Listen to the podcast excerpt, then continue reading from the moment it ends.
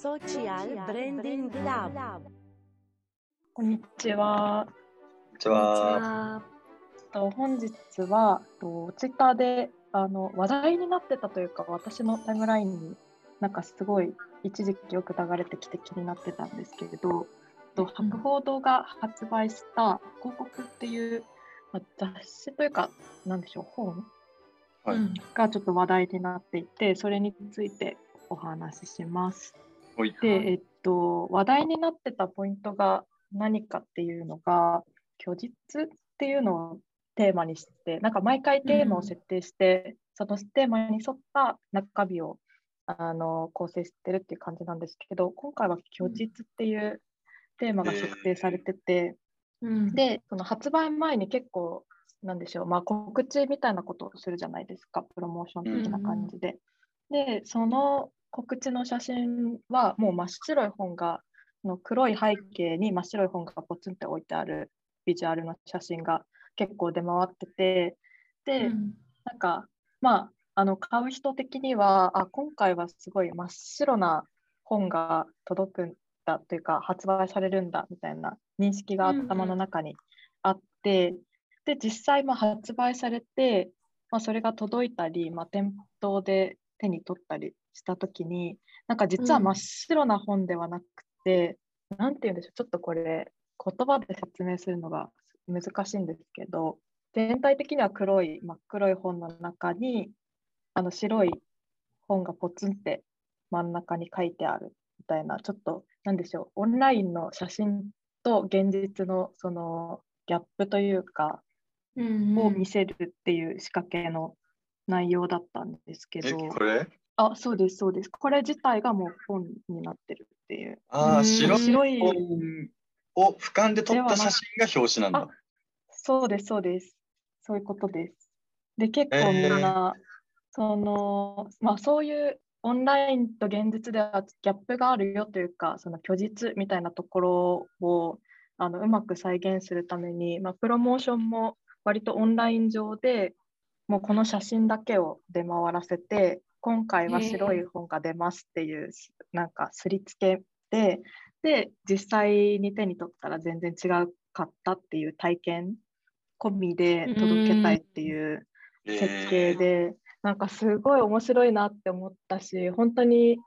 なんでしょう、今の時代というか、SNS 時代って、なんか結構みんなインスタグラ、特にインスタグラムとか、まあ、カフェとか、そのうん。商業施設とか、まあ、生活とか、なんかみんな綺麗に、あのこ撮ってますけど、実際行ってみたらあれちょっと違うなとか、なんかうん。すごいキラキラな投稿してるけど、実際はそういう、本当はそういう生活をみんながみんなしてるわけじゃないみたいなうんうん。問題というか、そういうことってすごい最近あるなと思ってて、うん。それ、そこに問題意識を向かせるためのな、すごい面白い仕組みだなと思って、なんかちょっとハッとさせられて、あの、これを見て私もちょっと中身がすごい気になっちゃって、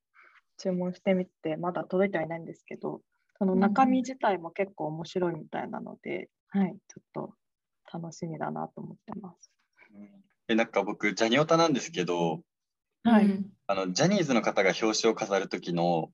はいはい。うん、ものが Amazon とかだとグレーアウトされてるのご存知ですか？あはいはい。わ、へー。かる。見たことあります。ジャニーズはなんか肖像権が厳しいのか、サイト上とかで見ると、本人たちの顔がもう全部グレーに塗られちゃってて、うんうん。で一回話題になったのが、なんかレモン持つ雑誌あるじゃないですか。うんうん。あれでグレーアウトのなんかレモンだけ浮かんでるやつがあって、レモンはグレーアウトされてないんですよ。だからなんかうんコナンの犯人みたいな人がレモン持ってるみたいな感じになるんですけど、っやばいていう世界に僕は慣れすぎていたせいか、最初僕がこの表紙を見たときは、今は白いけど、届いた時にはなんか表紙がちゃんとついてるのかなと思いました。ああ、なるほど、なるほど。か、なんかまだ未完成の状態で出してるのかなと思いました、最初。で、届く頃にあは。ちゃんとこう、色とかついてるよみたいな。うん。まあ、感じなのかなってロモーションも、うん、ありますもんね、普通に。うん。確って思った、最初。うん。いや、そうですね。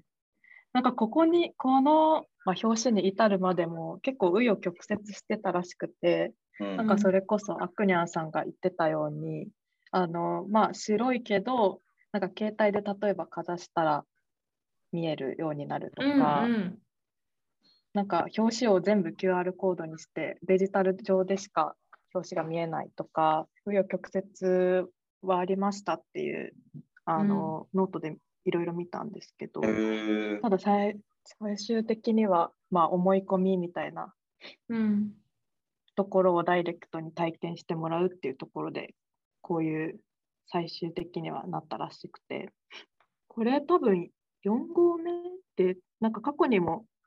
出してるんですけどいろいろ。うん。すごいあの面白い体験設計をしてて最初に出したそうリニューアル創刊号っていうのが価値っていうのを特集する号で全680ページのすっごい分厚い雑誌をい1円で売るみたいなことをやってて、なんか価値と価格の非対称性っていうのをなんか問いかけてみるとかえーなんかあとアートですね、それってもう現代アート。そうですよね。うん。あとは著作っていうのをテーマにした号だと、うんオリジナル版を2000円で売ると同時に、オリジナル版をコピーして作ったコピー版を200円で発売するみたいな。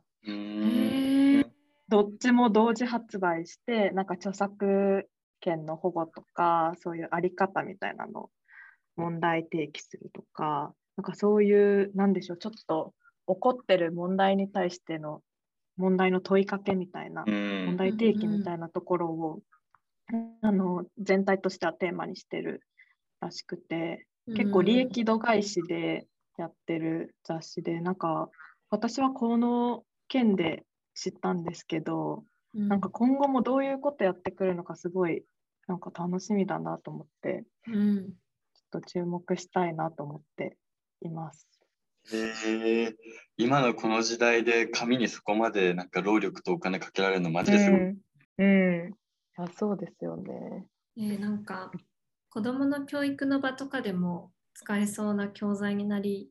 うるものですね。なんか見ていると。うん、確かに。道徳とはまた違うんですけど総合的になんか社会にこれから出ていくにあたって自分が見る世界、うん見える世界のなんかねそういう部分をうん、勉強しておくだけでも知っておくだけでもやっぱり見方が違うというかいいような気がしました。めちゃくちゃアートだなって。うんでしかもすごくなんでしょう、まあ、話題性もありつつ、まあ、おしゃれにって言ったらちょっと稚拙な表現ではあるんですけど、まあ、所有したいっていう、なんでしょう、やっぱ紙媒体なので、手元に置きたいっていう、思わせるっていうところも、はい、設計されてて、久しぶりにちょっと、おーって思いました。はい。えーでもなんか私知らなかったんでちょっと買ってみたいなと思いました、今の話聞いて。うん、内容も面白そうですね。VR 研究者に聞くとかそうなんですよ。ディズニーランドのうん虚構と現実とか、プロレスとは何だろうか。うんうん、いや、そうなんですよ。また、あの、届いたらシェアします。はーい。